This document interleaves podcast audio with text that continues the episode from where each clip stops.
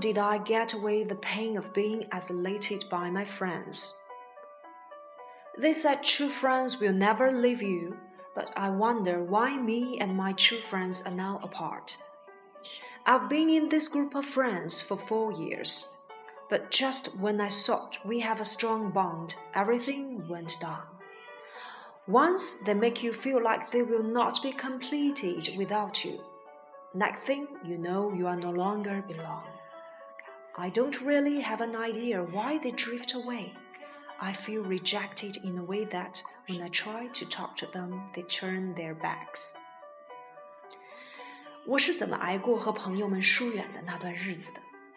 人们常说，真正的朋友永远不会离你而去。但为什么我的挚友要和我疏远？我们已经做了四年的朋友了， 恰恰在我觉得关系已经密不可分的时候，一切却变得不如以往。以前他们给你这种感觉，没有你，他们的世界就不完整；而当下，你就会觉得自己是局外人。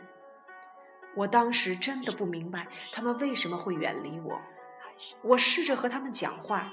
但他们会故意转过身去。I feel betrayed in a way that I trusted them in every single thing, in every single secret that I have then in a snap gossip blows out. I feel depression and loneliness. The people I trusted the most are now the one who's putting me in shame. There comes a time that I skip meals and don't drink everything. I got sick and being confined, but didn't hear a thing from them.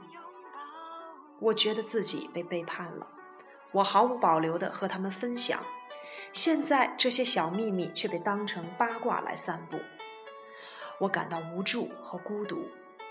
我曾信任的人使我陷入了羞耻当中。有一段时间，我连饭都吃不下，不与人接触，也没有那些朋友的消息。But how did I get away with it? I felt so much pain throughout this journey. I felt exhausted and about to give up. I gave up the relationship. I shifted my attention to myself. I read more books, talked with my heart by writing diary, and slowly I recovered with all of the pain and depression. Now that I'm over with all the things they brought me, they started to communicate with me. I know I'll meet more people in the future, but for now, I'll just focus on loving myself more than them. People come and go. There are other things worth our tears and pain. Maybe you are struggling with a big thing right now, but always remember your heart is always there to guide us. Nothing is bigger than it. Trust yourself and have faith. 我是怎样挨过这段时间的呢？这段时间，我觉得痛苦万分，筋疲力尽，想要放弃。最后，我放弃了这段关系。我看了很多书，写日记，来和自己的内心交谈。慢慢的，我从那些痛苦和失望里挣脱了出来。我挨过了那段日子，不再为他们的所作所为感到难过。而这时，他们反过来想要和我交流。我知道，在以后我会遇到更多的人，但是现在我更关注我自己的内心。也许还有很多别的事情让你和我一样感到痛苦，但请你记住，心是我们的指引。相信自己，你就不会惧怕痛苦。We are all great individuals. Don't lose hope.